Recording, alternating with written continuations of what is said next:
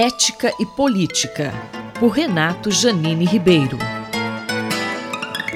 Professor Janine, qual a importância do Programa Nacional do Livro Didático para a Educação? O Programa do Livro Didático é um programa que é, é, está a cargo do Ministério da Educação e tem uma importância muito grande, por quê?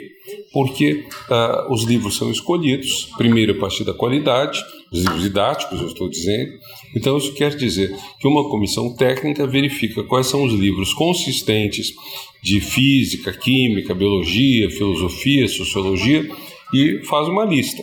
E dentre esses livros, a escola e o professor da escola pública escolhem o livro que quiserem. Eles não podem colocar um livro que esteja fora dessa lista.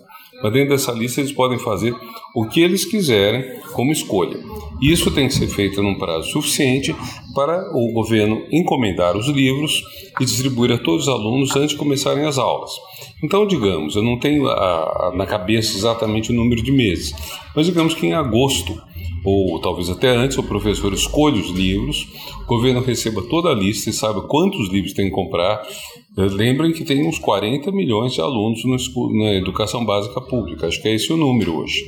Então, você tem que comprar livros ao total para 40 milhões de alunos em várias disciplinas. São centenas de milhões de livros que o governo dá de graça para os alunos da escola pública. Ah, e esses livros, se você estiver no ensino privado, você vai comprar para o seu filho por o quê? 150, 200 reais. E o governo federal, como um enorme comprador, compra milhões de exemplares de cada livro, ele negocia pesado pode ser que ele pague 10, 15 reais cada livro. Então, uh, é um negócio bom para as editoras, mas não é um negócio da China. Tipo, uh, se a gente pagar 150 reais cada livro, a editora iria ganhar muito dinheiro, o autor iria ganhar provavelmente 15 reais por livro. Se ele vendesse 1 milhão, 2 milhões, ele teria 15, 20, 30 milhões de reais. Não é assim. É uma coisa muito mais criteriosa, porque é uma seriedade muito grande nas equipes técnicas que vem isso. E esse é um ponto importante. A gente tem que ter no governo gente que seja técnica, que não seja de um partido específico para eventualmente meter a mão no dinheiro, como foi feito, por exemplo, segundo dizem, eh, tem que ser apurado ainda, da questão das Bíblias fornecidas por um ex-ministro da Educação que tinha uma foto do ministro, uma coisa que é proibida até pela Constituição. O governo Jair Bolsonaro deixou de comprar parte do material que integra o Programa Nacional do Livro Didático de 2023. E os livros que deveriam chegar nas escolas no início do próximo ano letivo só deverão ser usados a partir de 2024.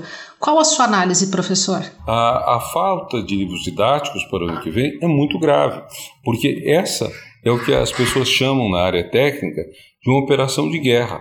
Operação de guerra quer dizer o quê? Você tem que ter tudo muitíssimo bem organizado para conseguir que cheguem a tempo. Então, uh, as aulas vão começar por hipótese dia 1 de fevereiro. Então, antes de 1 de fevereiro, todos os alunos têm que ter já os livros para eles poderem acompanhar. Se atrasar um mês, dois meses, três meses, você faz um, um estrago na educação gigantesco. Eu vou comparar com outro caso, é o do Enem.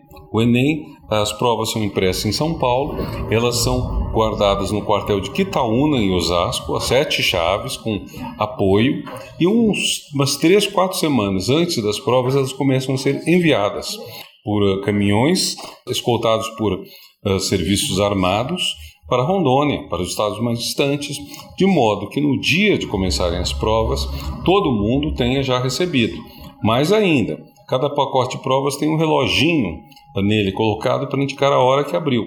Então, se alguém abrir um dia, algumas horas antes que seja, para tentar quebrar o sigilo, não tem. Então, eu acho que esses exemplos são bons para testar a seriedade com a qual um governo sério cuida.